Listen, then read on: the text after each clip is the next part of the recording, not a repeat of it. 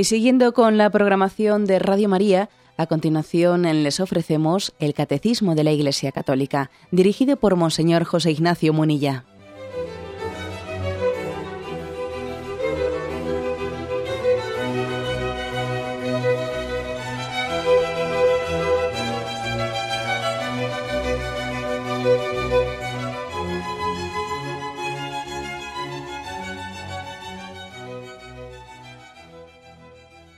Cordial saludo a todos los oyentes de Radio María. Un día más, con la gracia del Señor, proseguimos el comentario del Catecismo de nuestra Madre la Iglesia. Estamos en el segundo programa que dedicamos al apartado que titula el Catecismo Los deberes de los hijos eh, para con sus padres. Dentro de la explicación del cuarto mandamiento, vamos a dedicar un segundo programa a este apartado, los deberes de los hijos para con los padres. Nos habíamos quedado en el punto 2216, que dice así, el respeto filial se expresa en la docilidad y la obediencia verdaderas.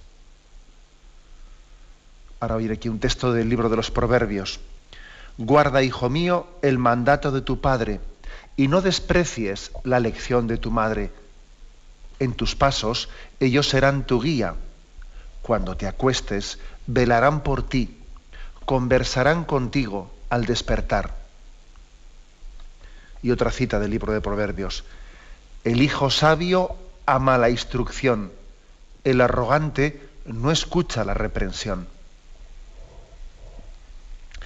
La primera afirmación pues, de este punto 2216 es ver en qué se traduce el respeto filial. ¿Qué entendemos por respeto filial? La verdad es que también la, palabra respeto eh, también hay que, hay que definirla, por supuesto que hay que definirla, porque nuestra cultura secularizada, pues seguro que por respeto se entiende pues poco menos que tolerancia. Tener respeto es tener tolerancia, ¿no? Y claro, nosotros aquí entendemos bastante más que eso, bastante más que eso. Claro, sí, por, si el respeto que debe un hijo a su padre es meramente una tolerancia, pues estamos buenos, ¿no? Bueno, hay que ser tolerante con los padres, ¿no? Que tienen una mentalidad muy carca. Entonces hay que ser tolerante con ellos, ¿no? No vamos a apabullarles. Hay que respetarles porque ya no les vamos a hacer cambiar.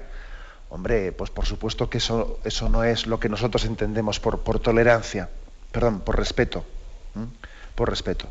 Nosotros por respeto filial entendemos un reconocimiento de una, de una autoridad. Y por supuesto, el término tolerancia no llega tanto. Respeto filial es reconocimiento de una autoridad. Es una sumisión, una sumisión que supone mm, reconocer que los padres pues, tienen una potestad, una autoridad recibida de Dios. Eso que hemos dicho en los puntos anteriores, que la paternidad de Dios es la fuente de la paternidad humana. Luego nosotros en nuestros padres vemos, reconocemos una autoridad recibida de Dios y por eso tenemos un respeto. Y fijaros que la palabra religión, religión significa, viene de, de religamiento, ¿no? de estar religado, es decir, de ser sumiso. Nosotros estamos religados a Dios, somos sumisos ante la autoridad de Dios. Bueno, pues algo parecido, un sinónimo de esto, ¿no? Comparativamente, como nosotros a nuestros padres también les reconocemos una autoridad recibida de Dios, también hacia ellos tenemos pues, una sumisión, un respeto filial. Por tanto, ¿no? lo primero sería, ¿qué entendemos por respeto filial? Bueno, pues entendemos un reconocimiento de una, autoridad recibida de Dios, ante la cual debemos pues, un respeto, un reconocimiento, una sumisión. Y dice, ¿no? Ese respeto filial se expresa en la docilidad y la obediencia verdaderas. ¿En qué se traduce? Si es cierto, ¿no? Si es cierto eso de que en nuestros padres reconocemos una autoridad y tenemos que tener una sumisión hacia ellos, ¿en qué se traduce? Dice, ¿no? En docilidad y obediencia. Es verdad, ¿eh? es verdad que la autoridad moral, pues, mm, tiene que ganarse también en el día a día. O sea, no vale con decir, yo soy tu padre, yo soy tu madre, y a ti te toca aquí y te toca obedecerme y punto. No, no vale eso. La autoridad moral no la da únicamente eh, pues, la paternidad biológica. La autoridad moral también se va ganando día a día. La autoridad moral supone una confianza. Ese respeto filial supone una confianza. ¿Y eso cómo se gana la autoridad moral? Pues la autoridad moral se gana sobre todo con los hechos, con la vida misma. La vida misma, cuando se traduce en una serie de hechos, cuando unos padres están diariamente ¿no? demostrándole a su, a su hijo que, que su horizonte, el horizonte de esos padres, es ese hijo, que lo mejor de su vida la están desgastando por él, que su felicidad es la de su hijo. Ellos no quieren tener un proyecto de felicidad por su cuenta al margen del del hijo, no. Cuando, cuando los padres demuestran ¿eh? en el día a día, con, los hechos, ¿no? con su vida, que, que su vida es la del hijo, que bueno, pues tienen una autoridad moral muy grande, claro una autoridad moral muy grande, que como digo, se le han ganado la vida, los hechos. También aparte de la vida y los hechos está la palabra. No tenemos que minusvalorar la palabra. Todos necesitamos que nos expliquen cosas. También un hijo, un niño necesita la palabra. Porque a veces, a veces hay que reconocer que aunque lo más importante son los, son los hechos, pues hay veces también que no, hay cosas que no queremos verlas. Igual unos padres están dando un testimonio de sacrificio tremendo por un hijo y el hijo es que no lo ve, no lo quiere ver. Le parece que tiene derecho a todo, ¿no? Entonces también hace falta que esa autoridad moral se gane no solo con la vida, con los hechos, también con el diálogo, también con dedicando tiempo, ¿no? Tiempo a sus hijos, tiempo en el que eh, se le hablen, se le expresen cosas, se le abra el corazón, se le abra el corazón y se le haga entender cosas con paciencia, a veces repitiéndolas muchas veces, a veces buscando momentos de intimidad en los que haya más capacidad de comunicación. O sea, la autoridad moral se gana con los hechos, con la vida, pero también con el diálogo, ¿eh? estando y estando y hablando de corazón ¿eh? con, nuestros hijos. ¿no? Por cierto, que aquí en este punto del catecismo que estamos hoy comentando, viene un texto de Proverbios 6, versículo 20-22, que fijaros lo que dice, ¿no? Guarda, hijo mío, el mandato de tu padre y no desprecies la lección de tu madre. En tus pasos ellos serán tu guía. Cuando te acuestes, velarán por ti, conversarán contigo al despertar. Es curioso, ¿eh? Qué expresión tan bonita esta del libro de los Proverbios. Cuando te acuestes, velarán por ti, conversarán contigo al despertar. Es decir, que que tiene que haber también entre hijos y padres pues una, una conversación, ¿no? Dice, al despertar, conversarán contigo o velarán contigo en el momento de acostarte. Como, como recordamos, ¿no? Seguro que estáis muchos de vosotros recordando pues, momentos de vuestra vida, pues, esa intimidad tan grande que, que se puede llegar a tener con los padres, el momento de acostar a los niños, ¿eh? de acostarles. Y, en, ese momento, pues los padres o, las madres ha sido un momento en el que tradicionalmente han aprovechado para hablar y contar, a veces en forma de cuentos. Y, sabemos que un cuento tiene también una capacidad aleccionadora muy grande. A veces en plan de, cuéntanos cosas de, cuando tú eras pequeño, cuando tú eras pequeña. Ese momento es un momento de intimidad muy grande, en el que se habla, se cuentan cosas, se reza juntos, concluimos el día en esa especie de diálogo de intimidad y después una oración conjunta de la familia, eso tiene una fuerza muy grande. Tiene una fuerza muy grande en la que se crea confianza y se gana autoridad moral. Claro, eso es muy distinto a que estemos ahí delante de la televisión y mm, en vez de vivir esa intimidad tan grande con los niños en el momento de, de, terminar el día, ¿no? ese diálogo tan profundo que se puede establecer con ellos. Bueno, por eso, ¿eh? por eso aquí hay que decir, la autoridad moral, ojo, hay que ganarla. Hay que ganarla con la vida, con los hechos, con el diálogo, con el dedicar tiempo, ¿no? etcétera. Ahora, bien, tampoco seamos ingenuos, no seamos ingenuos, aunque, está, la autoridad moral hay que ganarla, luego también tiene que haber una obediencia real en la que se resuelvan un montón de situaciones prácticas y concretas que se plantean en la vida. Y por eso este punto del catecismo dice, pues el respeto se tiene que traducir en docilidad y obediencia. Eh, por supuesto que esa autoridad moral es muy importante. Precisamente es importante para que cuando llegue la hora de, tener que ejercitar el mandato y se pida obediencia a un hijo, pues será mucho más fácil que obedezca y que sea dócil cuando ha habido una autoridad moral, ¿no? que no cuando no la ha habido. Autoridad moral, pues, ¿no? que se tiene que traducir en el ejercicio pues, de, de pedir obediencia y pedir docilidad a los hijos yo aquí que también quisiera hacer una, pues una precisión que me parece importante, ¿no?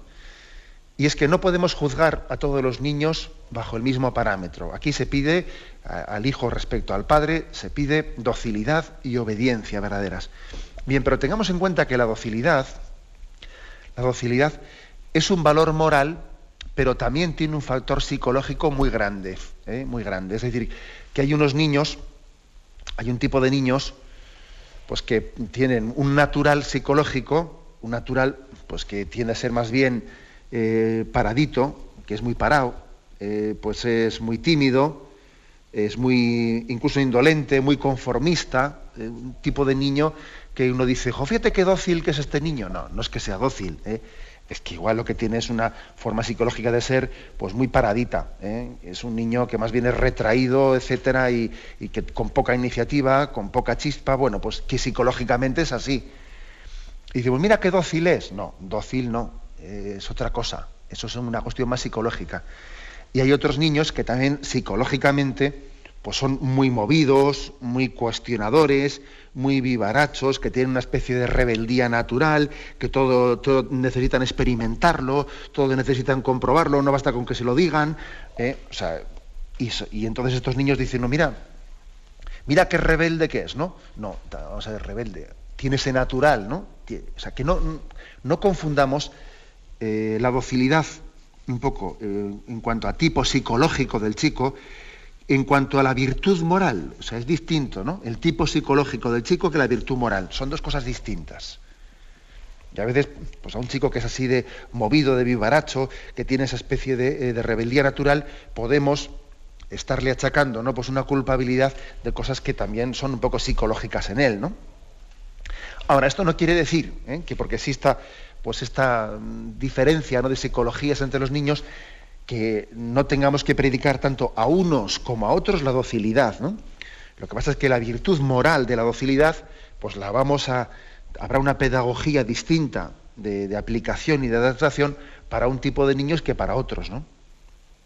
Pero todos, ¿no? Todos tenemos que, que vivir esa virtud. Lo que ocurre es que según también los talentos naturales, según los talentos naturales que uno ha recibido, pues posiblemente sea más fácil o más difícil por ser dócil. ¿no? Tampoco, por lo tanto, no, no, es prudente juzgar, juzgar la, santidad o la virtud de un niño por la facilidad que tenga para ser dócil, no, porque también el componente psicológico es muy, muy fuerte y muy determinante. Además que no es virtud, no es virtud que un niño tenga prontitud para la, para la, obediencia, pues por el hecho de que sencillamente es tímido o es indolente o es muy parado y no sabe hacer otra cosa que obedecer, pero eso no es por virtud, sino que eso es un poco por tendencia psicológica, ¿no? O sea, que distingamos una cosa de la otra, ¿eh? que a veces yo creo que, que podemos confundirla. Y aquí hay un texto, el de Proverbios 13.1, que dice, el hijo sabio ama la instrucción, el arrogante no escucha la reprensión. Y, esto es lo importante, ¿no? Lo importante es que, que un hijo entienda que la sabiduría, la sabiduría tiene que amar la instrucción, dice aquí Proverbios 13.1, amar la instrucción. O sea, ser pronto a recibir, ¿eh? ser pronto a recibir, tener conciencia de que necesito que me, que me, digan, que me iluminen, ¿eh? y que eso yo no lo reciba como un fastidio, que no lo reciba como que se están metiendo en mi vida, ¿no? Tener humildad, tener humildad para decir, yo solo no puedo, no voy a poder, Dios no ha querido que yo camine en solitario. Dios ha querido que, necesitemos unos de otros. No voy a necesitar yo de mis padres. Sí, los padres son también eh, el camino, el instrumento, el conducto del que Dios se ha servido para iluminar mi camino. ¿eh? Si, dice el Salmo aquello de lámpara es tu palabra para mis pasos, luz en mi sendero, esa, esa luz en mi sendero, pues también la hacen la palabra de mis padres, no únicamente la palabra de la Biblia, no, también la palabra de mis padres es luz en mi sendero, ¿no? Luego, ser dócil, obediente, supone ser sabio, ser sabio, es decir, tener sabiduría es estar pronto a recibir instrucción, dice aquí. Ama la instrucción, ámala. ¿eh? Y el arrogante no escucha la reprensión. ¿Eh? El arrogante, pues el hijo arrogante entiende, entiende que me están fastidiando. Entiende que la corrección eh, viene de, la enemistad. O por lo menos, aunque no lo diga, eh, la rechaza cual si así fuese. Claro, es un gran error, ¿no? En el fondo es no caer en cuenta que cuando se nos corrige es una señal inequívoca de que existe amor. Si es que si precisamente hoy en día estamos viendo que la corrección fraterna no se practica más que en casa, porque en la calle nadie corrige a nadie, lo que hace es criticarle en cuanto que se da la espalda. Pero es que corregir a alguien supone quererle, supone implicarme con él, supone decir, a mí este me importa y como me importa le voy a decir algo. Por tanto, el arrogante, el ve la corrección, ve la instrucción eh, o la reprensión que le hacen, la, ve como un signo de, de enemistad, ¿no? Y está totalmente equivocado. Esto es lo importante, ¿no? lo, que, lo que un hijo debe de, al margen un poco de su natural psicológico, al margen de que él sea pues, muy vivaracho y entonces todo tiene que tocarlo, todo tiene que experimentarlo, todo tiene que cuestionarlo, al margen que tenga ese carácter psicológico, o el niño más bien sea pues, tímido, retraído, indolente, bueno, pero al margen de eso, ¿no? Lo importante es que, que el hijo asuma ¿no? la necesidad de ser ayudado, la necesidad de la instrucción, de, la reprensión, ¿eh? de la corrección, ¿eh? De la corrección paterna, ¿no? que eso lo vea como, como un don, ¿eh? lo vea como un don, aunque le escueza. ¿no? Hay cosas que si escuecen es porque sanan, como dice ese refrán, ¿no? si escuece es que cura, si escuece es que me está sanando, que me está curando. ¿no? si, de alguna manera yo estoy, estoy aplicando ¿no? pues, algo que no tiene en mí ningún efecto, que me resbala, señal de que no me está entrando dentro. ¿no? Cuando escuece es que está tocando ¿no? Ese, ese grado de necesidad que yo tenía de ser iluminado.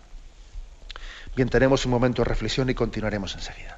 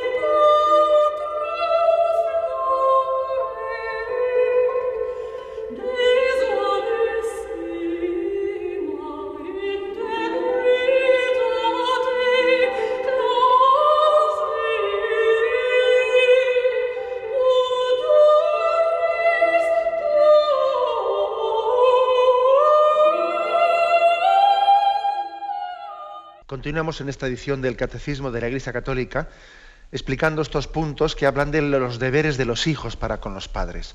Pasamos ahora al punto 2217. Mientras vive en el domicilio de sus padres, el hijo debe obedecer a todo lo que estos dispongan para su bien o el de la familia. Y ahora aquí viene un texto de Colosenses 3:20. Hijos, obedeced en todo a vuestros padres, porque esto es grato a Dios en el Señor. ¿eh? Luego continuaremos leyendo, lo dejamos aquí ahora. Este punto del catecismo distingue eso de mientras viven en el domicilio de sus padres. Bueno, pues sabiendo que luego más tarde lo, explicaremos un poco más, que no es lo mismo ¿eh? pues la, obediencia, la forma, de vivir la obediencia pues del hijo que vive mm, sometido a sus padres o que se ha emancipado. Bueno, pues es distinto. ¿eh? Es distinto, hay una salvedad distinta, ¿no? Por eso aquí, como, habla de una obediencia plena, se refiere a los hijos que viven eh, sometidos a sus padres, viviendo con ellos, y, que son menores de edad, etcétera, ¿no? Entonces dice, obedeced en todo a vuestros padres. Y por eso también lo hace con una expresión redonda, obedeced en todo. Hombre, pues me imagino que por eso también el catecismo ha hecho esta salvedad mientras viven en el domicilio, mientras que no están em, emancipados. Después de eso, pues posiblemente no aplicaríamos, eh, esta, definición de, obediencia, obedeced en todo. Lógicamente a quien se ha emancipado y tiene su propia vida, y no digamos nada si ha formado ya una familia, etc. ¿no? Bueno, pero este obedeced en todo, dirigido a los hijos, que habla aquí en Colosenses 3:20, ¿Por qué insiste en esa, obediencia eh, pues plena? Pues porque a veces nosotros pretendemos reducirla a una obediencia parcial. A veces los hijos pueden decir, bueno, sí, si yo soy obediente, yo sí, oye, pero, pero en todo, en todo no voy a serlo, ¿no? A mí mis padres me mandan y bueno, pues yo algo ya obedezco, pero también luego tengo que hacer lo mío, ¿no? Es decir, a veces podemos pretender ¿eh? que la obediencia sea parcial consensuando, ¿no? Pues venga, vamos a consensuar. Yo te obedezco en esto, pero tú me cedes en lo otro. Venga, si yo estudio esta lección, pues entonces me dejas venir a las 2 de la mañana y no sé qué, pero hombre, eso, eso es una obediencia muy limitada, por no decir que no es obediencia. Es como cambiarse cromos. ¿eh? Lo digo en el peor sentido de la palabra. Cambiarse cromos es una especie de egoísmos consensuados, ¿no? Eso, eso tiene poco de obediencia. Esa obediencia parcial consensuada, en el fondo, no parte de un espíritu de confianza y de sumisión y de reconocer en nuestros padres pues esa autoridad recibida de Dios. No, no parte de otras cosas. Es una especie de obediencia práctica para llegar a un consenso. Eso no parte de un concepto religioso de obediencia. O también, por ejemplo, cuando tenemos una obediencia a regañadientes, ¿no? A regañadientes. Eh, pues eso, que yo lo hago, pero lo hago, no estoy convencido, ¿no? Y entonces lo hago mm, porque no me queda más remedio y intento pues eh, también manifestar mi disconformidad, ¿no? Y mi rabia, y lo hago sentir, y así que se entere todo el mundo, ¿no? Y entonces eso es una obediencia más de siervo que una obediencia filial. Estoy actuando como un siervo que casi solamente me falta ir al sindicato para quejarme. ¿eh? Eso esa obediencia regañadientes y con mal espíritu, pues no es una obediencia cristiana, es otra cosa. La obediencia, no es, la obediencia cristiana, la, obediencia de un hijo hacia sus padres, no solamente es la materialidad de hacer lo que me han dicho, es también el espíritu con el que lo hago. Un espíritu de un voto de confianza, ¿no? Doy un voto de confianza. ¿eh? Es decir, Dios sabe más, venga, ¿eh? adelante. ¿eh? Eh, por lo tanto, es superar ese espíritu de queja, de, hacer las cosas a regañadientes. ¿no? También obedecer, ese obedecimiento, esa obediencia cristiana supone también la prontitud, ¿eh? la prontitud, hacer las cosas eh, tarde, ¿no? también eso es muy típico en nuestros hogares, ¿no? ¿Cuántas veces tengo que decirte las cosas? hay que repetirlo seis veces para que a la séptima ya lo haga, ¿no? Es una falta de prontitud a la obediencia estarlo siempre posponiendo. Sí, ya voy, ya voy, ya voy. Sí, ya Otras cosas ya las haría más rápido, sí. Esa falta de prontitud también es significativa. Es, significativa de que falta un espíritu cristiano de confianza para. ¿eh? Bien es verdad también que, pues que, aunque la obediencia sea imperfecta, puede ser también, ¿eh? puede uno estar creciendo en ella, ¿eh? en medio de una imperfección. Acordaos, por ejemplo, de esa parábola de los dos hijos está en Mateo 21, Mateo 21, versículo 28 y siguientes, dice, pero ¿qué os parece? Un hombre tenía dos hijos. Llegándose al primero le dijo, Hijo, vete hoy a trabajar en la viña. Y él respondió, no quiero. Pero después se arrepintió y fue. Llegándose al segundo le dijo lo mismo.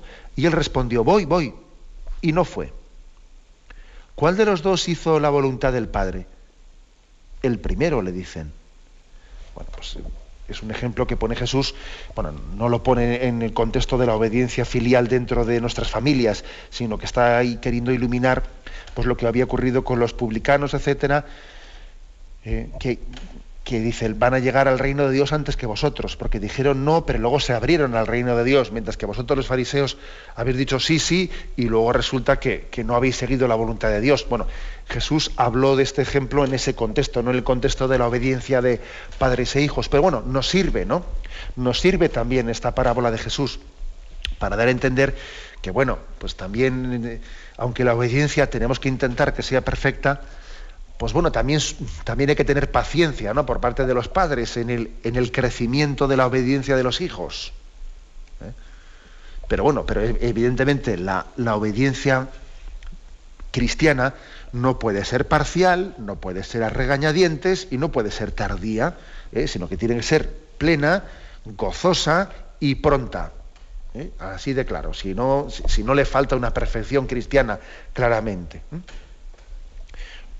y seguimos adelante. Dice, los niños deben obedecer también las prescripciones razonables de sus educadores y de todos aquellos a quienes sus padres les han confiado. Ahora fijaros esta frase que yo creo que os va a sorprender a más de uno según la escuchéis. ¿eh? Dice, pero si el niño está persuadido en conciencia de que es moralmente malo obedecer esa orden, no debe de seguirla. Digo que os puede sorprender esto, ¿no? Pero claro, eh, el catecismo lo dice, lo dice, porque el niño es un sujeto moral, ¿eh? no es un objeto, es un sujeto moral. Y claro, e-, el niño también podría ocurrir, ¿eh? no, no, es lo normal, por supuesto no es lo deseable, pero podría ocurrir que el niño en conciencia, no en egoísmo, ¿no?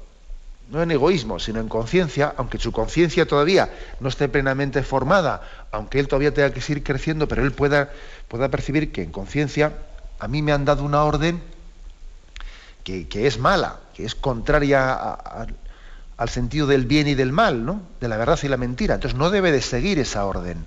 ¿eh? Por eso ha dicho la frase anterior que los niños deben obedecer las prescripciones razonables de sus educadores y de todos aquellos a quienes sus padres les han confiado razonables. La obediencia, la obediencia no es una obediencia ciega. La virtud cristiana de la obediencia debe ser también razonable. Es eso que el, que el Papa, ¿no? Benedicto XVI, está hablando tanto en todos los foros, ¿no? La relación entre fe y razón. Pues también aquí podemos aplicar entre, entre obediencia y razonabilidad de lo que, eh, de lo que se está pidiendo. ¿no?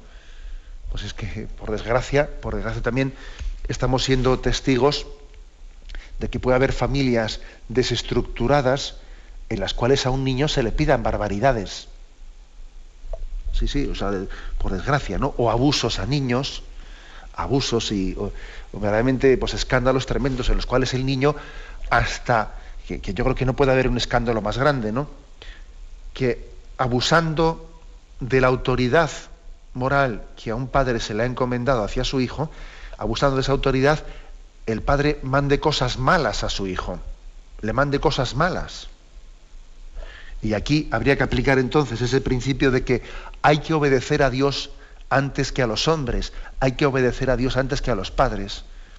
Hay que seguir también la voz de la conciencia antes que, pues, que hacer algo que está fuera de la razón y fuera del sentido de la justicia que un padre pues, pues, pues, pues puede llegar a mandar a su hijo, ¿no? O sea que aquí, como veis, eso de que como los niños son niños y entonces lo que tienen que hacer es obedecer y callar y entonces ellos no tienen nada que decir, ojo, ¿eh? Ojo porque los niños también son un sujeto moral. Son un sujeto moral, no son un objeto a nuestro capricho. Y a ellos, aunque todavía, lógicamente, pues, eh, pues hay que ser prudente en la aplicación de este principio, a ellos también se les puede plantear un problema de conciencia. Se les puede plantear, ellos pueden llegar a ser eh, conscientes de que su padre les ha pedido algo que es malo. imaginaos, por ejemplo, que es un niño que ve que su padre le pide algo contra su madre. Eso no estoy hablando de tonterías, ¿no? Me estoy acordando de muchos casos concretos, madre mía, ¿no? De, pues me estoy acordando incluso de un caso concreto de un matrimonio, un matrimonio separado, en el que el padre le pide al niño que testifique contra la madre y, madre mía, ¿no? Que, pues eso, cuando tu madre veas que sale de casa, ¿eh? me llamas a mí para entonces yo denunciarla porque te has dejado solo. madre mía, pero ¿cómo se le puede meter al niño en esas cosas? Y el niño tiene que obedecerte a ti. Tú estás de alguna manera utilizando tu autoridad moral para pedirle al niño una cosa que es, que, es radicalmente injusta, aplicar ahí la, el supuesto deber de obediencia del niño. A veces un padre puede mandarle a un, a un niño cosas contra su madre, ¿no? Y por lo tanto el niño, que es, no, es un, no es un objeto, que es un sujeto, puede llegar a tener un conflicto de conciencia, igual en conciencia tiene que desobedecer una orden de su padre. Eso puede ocurrir. Lógicamente estoy hablando de unas situaciones, he puesto este caso concreto de, de familias desestructuradas, de cómo cuando el matrimonio no está unido, a veces uno utiliza la autoridad del, del, hijo contra la autoridad del padre contra la de la madre, contradiciéndose entre ellos, etcétera, etcétera, ¿no? Por eso siempre la obediencia tiene que ser razonable, o sea, razonable. No quiere decir razonable que yo le convenza a alguien, ¿eh? porque es posible que hay que pedirle a un hijo en obediencia a una cosa de la que el hijo, el hijo dice que él no está de acuerdo. Bien, por, eso te la pido por obediencia. Pero aunque tú no estés de acuerdo, lo que yo te estoy diciendo es razonable. Otra cosa es que a ti no te guste, pero es razonable lo que te estoy mandando. Bien, pero es que hay cosas en las que ni, el hijo está de acuerdo, ni es razonable lo que el padre le está pidiendo. Entonces al hijo se le puede estar creando un problema de conciencia. Eh, y por eso esta frase que yo digo que, que, os ha podido llamar la atención, ¿no? que dice, pero si el niño está persuadido en conciencia de que es moralmente malo obedecer esa orden, no debe de seguirla. Bien, tenemos un momento de reflexión y continuamos enseguida.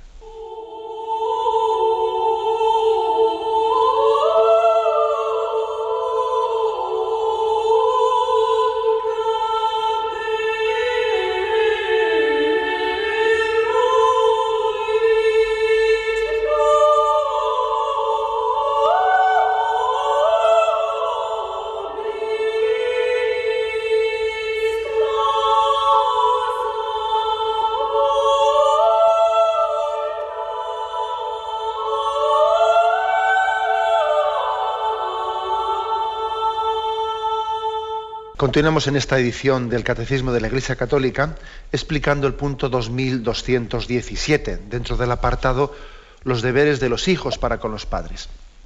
Nos hemos quedado en este segundo párrafo. Dice, cuando los hijos se hacen mayores, los hijos deben seguir respetando a sus padres. Deben prevenir sus deseos, solicitar dócilmente sus consejos y aceptar sus amonestaciones justificadas la obediencia a los padres cesa con la emancipación de los hijos, pero no el respeto que les es debido, el cual permanece para siempre. Este, en efecto, tiene su raíz en el temor de Dios, uno de los dones del Espíritu Santo. Bueno, como veis, aquí hace una distinción entre lo que es la obediencia ¿no? que debe un hijo a sus padres, mientras que vive con ellos, de también la forma de respeto de respeto que debe un hijo a sus padres cuando ya se ha emancipado. La emancipación más clara pues, es aquella que tiene lugar por, por haber formado una nueva familia, ¿no? pero también puede ser una emancipación pues, por haberse independizado, aunque sea soltero.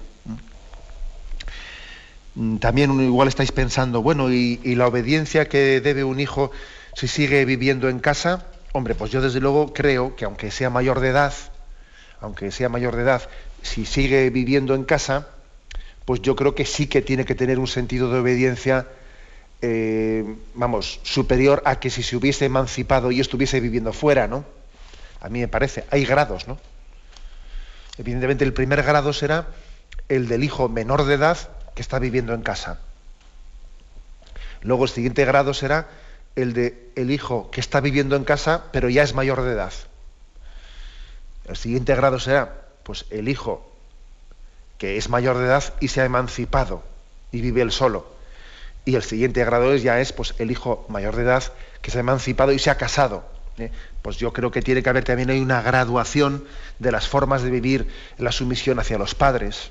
¿eh? Eh, aquí se distingue, dice estrictamente hablando, obediencia. obediencia es cuando un hijo vive en casa sometido a sus padres. Eso es obediencia, ¿no? Cuando se ha emancipado y ha formado una nueva familia, entonces no existe estrictamente el sentido de obediencia, porque ha formado una nueva familia. Pero sí, dice aquí, sí, el sentido de respeto a sus padres. Incluso Figueros llega a, descifrar, ¿no? A desdoblar en qué, se entiende por ese respeto que él debe a sus padres, aunque ya no, les deba obediencia. Pues sí, por supuesto que ese respeto, dice, se traduce, dice, en prevenir, prevenir deseos. Es decir, que si yo tengo que estar también un poco atento que aquí mis padres, con los cuales ya no vivo, bueno, pues estar atento a sus necesidades, ¿no? No únicamente lo que me pidan, lo que me pidan, no, sino también yo ver necesidades. Se están quedando solos, eh, necesitan más compañía. Eh, pues igual veo que en casa no se pueden valer ellos solos, deberíamos de ayudarles en esto, en lo otro, etcétera, no están bien cuidados. O sea, prevenir deseos, ¿no? No únicamente ir a regañadientes, ¿no? Cuando me lo pidan, sino estar atento a las cosas, ¿no? Eso también tiene que hacerlo un hijo que se ha independizado. ¿Eh? Atentos a la jugada de cómo se van desarrollando las cosas, ¿no? Dice también, solicitar consejos. Sí, por supuesto, ¿no? Yo creo que un hijo, habiéndose independizado, también tiene que solicitar consejos. Hombre, tiene que tener una discreción. Una persona casada, una persona casada no puede estar mm, consultando con sus padres cualquier cosa que tenga con su mujer o con su marido, ¿no? Eso sería sería peligroso. Tiene que tener su, grado de, intimidad, que no puede estar consultándolo todo en casa, ¿no? Eso es evidente. Pero sí puede haber consejos, como no, que él le pida a su padre, a su madre, oye papá, oye mamá, ¿qué harías, ¿qué harías tú en este caso concreto? Porque veo esto, veo lo otro, el niño tal. O sea, por supuesto que se pueden pedir consejos. Es conveniente, ¿no? Es conveniente porque también los padres entenderán, entenderán que hay un, principio de sabiduría que es, que es respetado, que es buscado, ¿no? Se busca el bien, entonces se busca el consejo. Ahora, consejo es consejo, consejo no es mandato. ¿Eh? Los abuelos no, van a estar mandando en cómo hacer las cosas con los nietos, pero sí su consejo. ¿eh? Solicitar consejos, ¿no? Y, e incluso también dice, aceptar amonestaciones justificadas. Pues claro que si un hijo que se ha independizado, tendrá, debe también moralmente, ¿no? de aceptar amonestaciones justificadas que le hagan sus padres. Decirle, oye, mira, hijo, pues tenemos que decirte una cosa. Y si, si los padres, ¿no? Los abuelos tienen que hacer una reprensión, hay que tener la capacidad, aunque yo ya, yo ya no deba estrictamente obediencia, aunque me haya independizado ya de casa, tengo que tener la capacidad de aceptar una amonestación justificada. No tener esa prontitud de decir, a mí ya no me trates como a un niño. A mí no me trates como a un niño que yo me he independizado y tal y cual, ¿no? Quien tiene esa primera reacción en sus labios, mal asunto. Mal asunto. ¿eh? Por supuesto que pues unos padres, cuando un hijo se ha independizado, tienen que ser parcos y prudentes en hacer amonestaciones. No es como antes, no puede ser como antes, ¿no? Pero algunas sí pueden hacer, claro, en alguna circunstancia determinada. Algunas sí pueden hacer con discreción. Hay que intentar también por parte de los padres, pues mm, no precipitarse en esto, guardar los cartuchos. Es decir, como yo sé que podré, ahora que mi hijo se ha independizado, podré hacer alguna amonestación, pero no continuas, o sea, no como si el hijo estuviese sometido bajo nuestra obediencia, tengo que aprender a guardar, como se dice, los cartuchos eh, para el momento adecuado y no gastar amonestaciones en tonterías. También eso es importante por parte de los padres, ¿no? Pero por parte de los hijos, que es lo que ahora estamos tratando, tener, tener aceptación, tener prontitud para ello, ¿no? Tener prontitud. Dice, bueno, mis padres, ¿qué pasa? Que porque me haya independizado ya no van a tener nada que decirme ya. ¿Eh? Sería un poco absurdo, ¿no? Sería hasta una falta de confianza conmigo. Sería un decir, no, yo seguro que piensan cosas, pero ya no se atreven a decírmelas. No, no, eso no es sano tampoco, no es sano. O sea, que tiene que el respeto, ya no habrá obediencia estrictamente cuando un hijo se ha independizado, pero ese respeto debido a los padres se traduce, como dice aquí, en prevenir deseos, prevenir situaciones incluso antes de que me las digan, solicitar consejos, aceptar amonestaciones justificadas. Otra forma de vivir ¿no? esa relación paterno-filial, pero por supuesto que también existe. ¿no? Y Dios no nos ha quitado a nuestros padres por el hecho de que hayamos, nos hayamos independizado. Ellos siguen ejerciendo su paternidad y su maternidad, aunque sea de otra forma. Y concluye este punto 2217, concluye, pues bueno, pues eh, volviendo un poco a recordar un principio teológico, ¿no? Después de haber descendido a consejos prácticos, dice, se refiere al respeto, ¿no? Este, en efecto, tiene su raíz en el temor de Dios, uno de los dones del Espíritu Santo.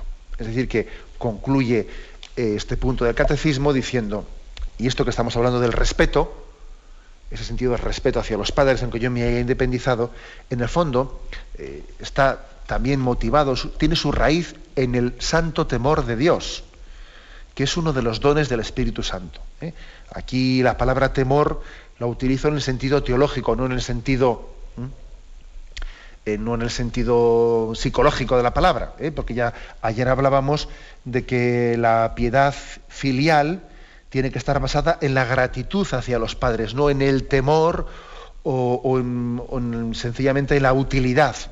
Pero aquí estamos hablando de temor en el sentido no psicológico, sino en el sentido teológico. El santo temor de Dios, pues es también eh, la conciencia de que yo no camino solo, necesito ayuda. ¿eh? El santo temor de Dios es temor de apartarme de su voluntad, temor de a dónde voy yo si no soy iluminado, si no soy guiado, ¿no? Temor de mí mismo si me aparto de Dios, ¿no? Luego, por supuesto que también el respeto hacia los padres está basado en el santo temor de Dios, en decir que, que Dios me quiere humilde, que Dios quiere que me deje ayudar, que me deje iluminar, que no caiga en el error de ser autodidacta, ¿eh? No, que Dios me, me está protegiendo, me está guiando, me está acompañando también en mis padres, a través de ellos, ¿no? Ellos forman parte también de esa, de esa providencia de Dios. Eso es el santo temor de Dios. Luego, luego el, el sentido del respeto hacia los padres, eh, esto así ha concluido este punto del catecismo, el, el temor hacia los padres tiene una raíz en el temor de Dios, uno de los dones del Espíritu Santo. Lo dejamos aquí. Y ahora damos paso a la intervención de los oyentes. ¿eh? Podéis llamar para formular vuestras preguntas al teléfono 917 107 700. 917 107 700.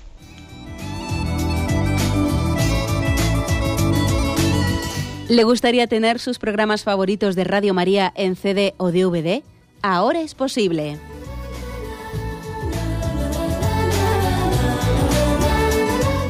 Le sugerimos que primero se informe en qué formato de audio lo puede escuchar en su equipo, DVD o CD, teniendo en cuenta que no todos los lectores de CD pueden reproducir el formato digital MP3 en el que enviamos nuestros programas. Y luego, si quiere en su casa esos programas que tanto le gustan, solo tiene que escribir una carta a Radio María, Paseo Lanceros 2, primera planta 28024, Madrid indicando si lo quiere en CD o DVD y cuántos programas. También le rogamos que escriba su nombre, dirección y no se olvide de facilitarnos un teléfono de contacto para cualquier duda que nos surja.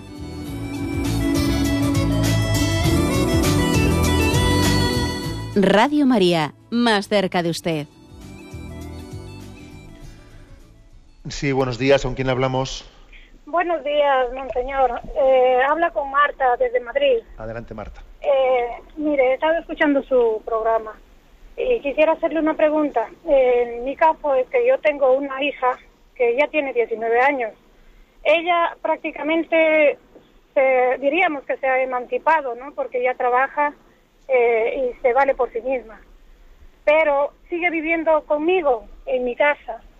Entonces, eh, yo le pido a ella que mm, colabore en las, en las tareas de familia, eh, con su hermana, con mi esposo, pero mm, ella me dice, vale, pero nunca lo hace. Y prácticamente yo tengo muchos problemas a veces ya con mi esposo porque me dice, mira, si, si ella no hace, no colabora aquí con nosotros, pues eh, échala, que se vaya a otro sitio, que vea cómo, cómo ella resuelve su vida. Pero yo le digo, monseñor, no puedo hacerlo eso porque una madre, mm, yo como madre no puedo echarla a mi hija, ¿sabes? Entonces quisiera que usted me ilumine en qué es lo que tengo que hacer. De acuerdo, pues hombre, pues yo le entiendo perfectamente que desde luego la solución no será echarle a una chica de 19 años porque no quiere colaborar en casa, ¿no? Me parece que eso pues podría ser también matar una pulga a cañonazos. ¿eh?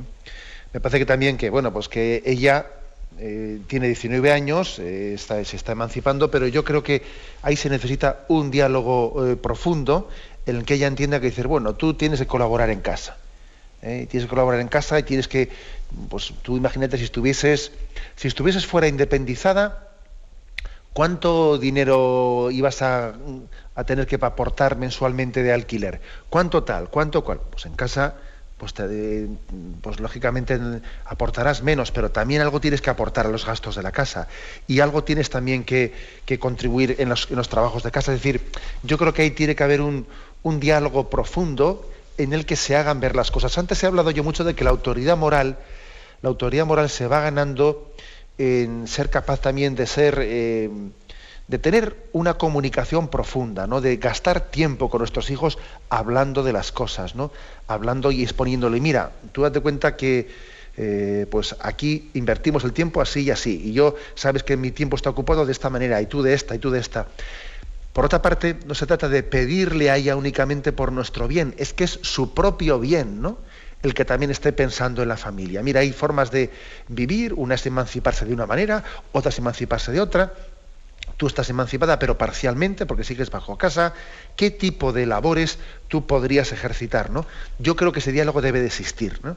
El recurrir así fácilmente con la hija de 19 años a que se vaya a la calle, pues yo, yo también me pongo en su lugar y yo no, no daría ese paso, ¿no?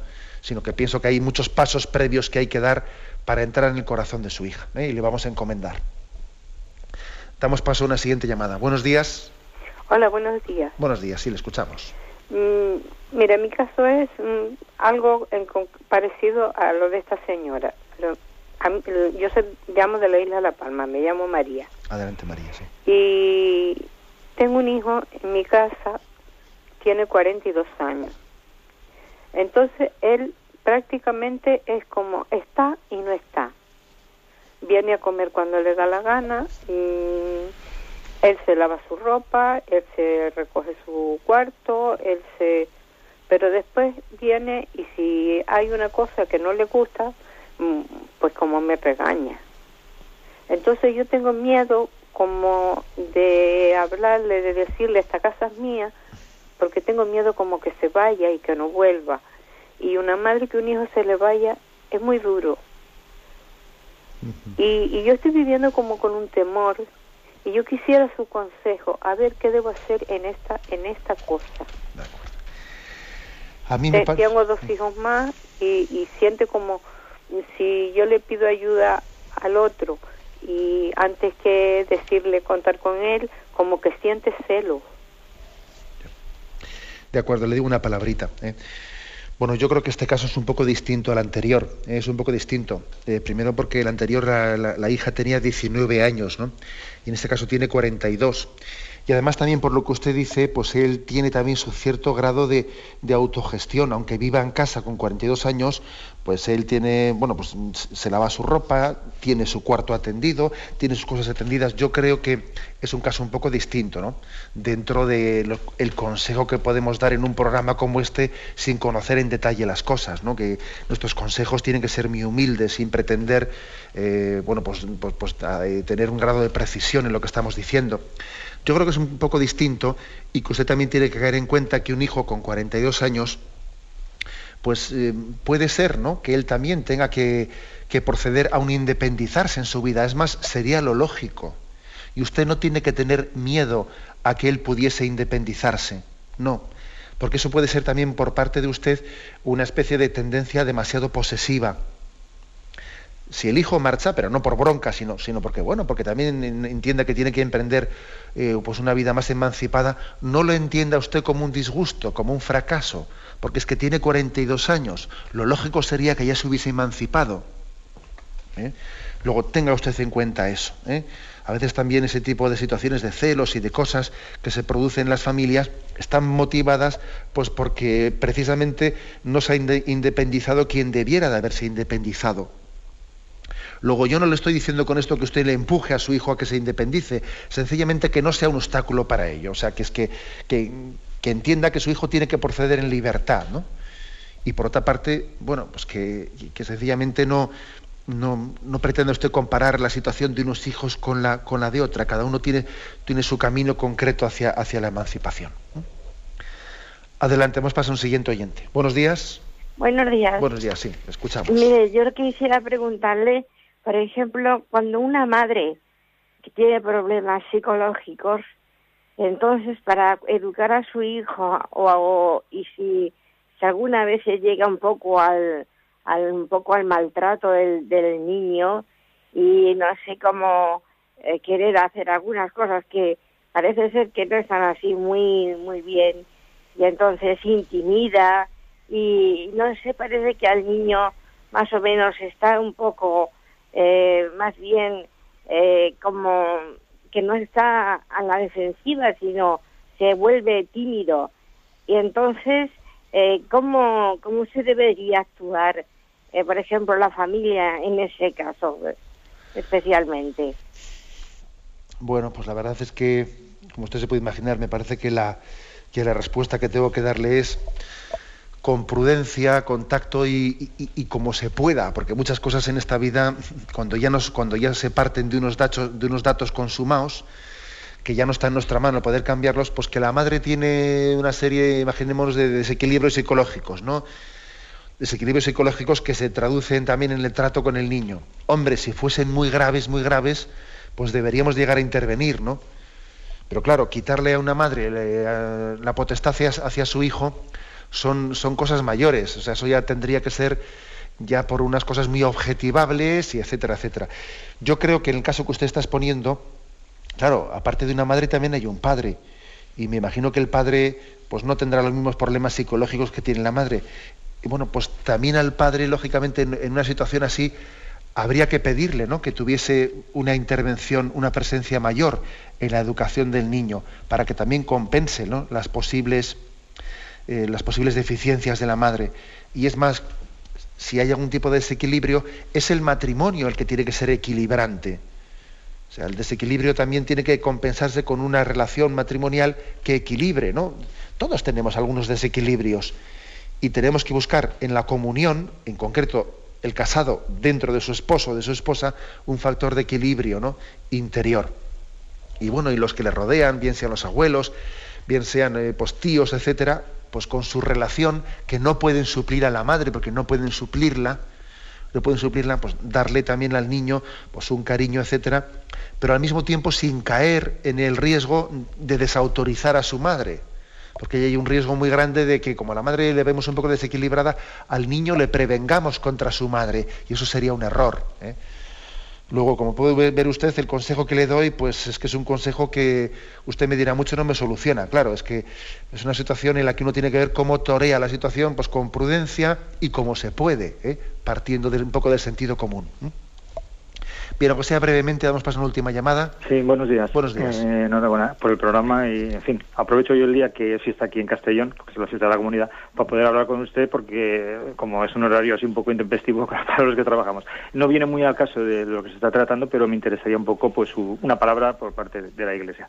Vamos a ver, el caso es que mi, mi mujer mm, ha tenido tres hijos, este último mm, con 41 años, y según los médicos pues no no, es, mm, vamos, bueno que, que tenga más hijos porque ha habido, hubo muchas complicaciones a la hora de, de la cesárea, todos han sido por cesárea, este también ha sido por cesárea, había muchas adherencias, etcétera. Entonces los médicos, incluso un médico creyente, una bellísima persona, pues nos ha aconsejado que, que no tengamos más hijos. Entonces, claro, ahí viene pues mm, la cuestión moral, ¿no? Eh, nos han dicho que mm, anticonceptivos. Y claro, mm, el problema es que los anticonceptivos sabemos que la Iglesia pues no como que no lo, no lo ve bien, no no no, no es algo que que, entre dentro de lo que es la moral de la Iglesia. Entonces, claro, mm, aquí se nos, se nos junta eh, la cuestión de si, si tenemos más hijos, eh, mi mujer se queda embarazada porque Dios así lo quiere, eh, entramos en el problema de que se puede quedar en, en, la mesa de operaciones.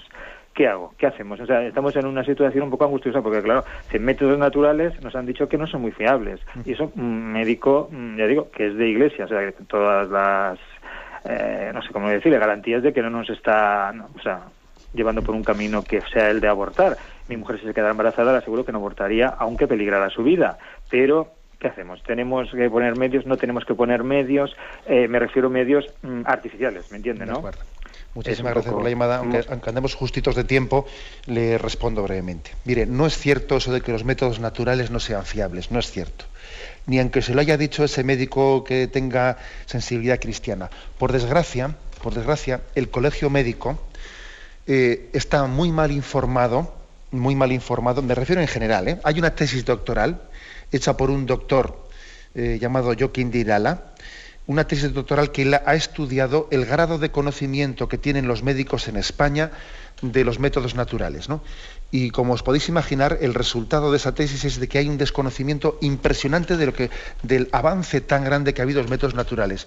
No es porque, y no, no es achacarle ninguna culpa a los médicos, en concreto a ese que usted conoce que será, de, será una verísima persona, es que no se enseñan en la carrera de medicina, no se enseñan. Se ha hecho una apuesta por la, anticoncepción artificial y no se enseñan los métodos naturales.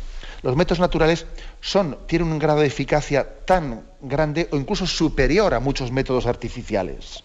¿eh? Con lo cual yo le doy a usted el consejo de que acudan a un centro de planificación familiar natural, aprendan esos métodos naturales y confíen además que la última palabra también se la dejamos a Dios. El hombre propone y Dios dispone. Y yo estoy estoy harto, bueno, perdón esa, expresión, ¿no? todos hemos, hemos, visto muchísimos casos en los cuales los médicos han puesto las cosas súper negras y súper no sé qué, y luego resulta que si Dios, Dios ha pedido, ¿no? Ha podido pedir pues un, un, hijo allí donde los médicos veían problemas, resulta que estoy seguro que habrá muchos oyentes que digan, ese es mi caso, ese es mi caso. Bien. O sea, recurra usted a los métodos naturales, que es la forma en la que Dios mismo ha, dispuesto que el hombre pueda regular eh, su pues, su fertilidad y después haga un acto de confianza en Dios, después de haber puesto los medios naturales. ¿eh? Creo que ese es el sentido cristiano de la existencia. Me despido con la bendición de Dios Todopoderoso. Padre, Hijo y Espíritu Santo descienda sobre vosotros. Alabado sea Jesucristo.